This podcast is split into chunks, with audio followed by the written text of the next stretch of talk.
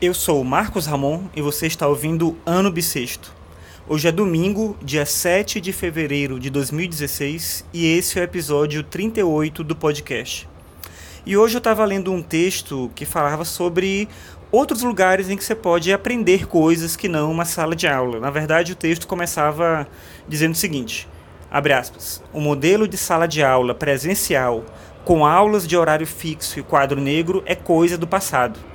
E aí vinha uma série de dicas de sites onde você pode aprender alguma coisa, desde o Duolingo, que é um site já bem conhecido onde você pode aprender língua estrangeira, o YouTube Educação, que é a versão do YouTube focada em, em produtos para educação mesmo, para você aprender conteúdos de ensino médio, ensino superior, etc. O Draw Space, onde você pode aprender técnicas de desenho, etc. Né? Você tava vários exemplos de sites onde você pode aprender na internet e aí, lendo esse texto, eu fiquei me questionando sobre o começo lá do texto, onde ele fala que o modelo de sala de aula presencial ele é coisa do passado. E eu fico pensando, será? Eu acho que, na verdade, o melhor, a melhor opção para a gente é um misto das duas coisas. É ter um ambiente presencial, porque eu acho que. E aí, claro, eu estou falando como professor, é difícil eu ser alguém que não me não vou me comprometer com o assunto, né? Então, sendo professor, eu acho que a função do professor e a função da sala de aula é importante.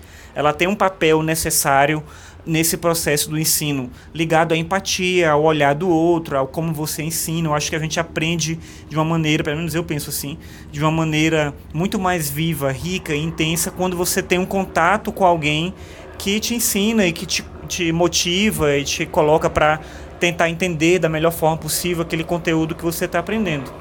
Na internet, por mais que a gente tenha uma série de recursos e que eles sejam extremamente úteis e funcionais, a gente não tem esse nível de empatia, esse nível de interação que no ambiente presencial é possível a gente encontrar.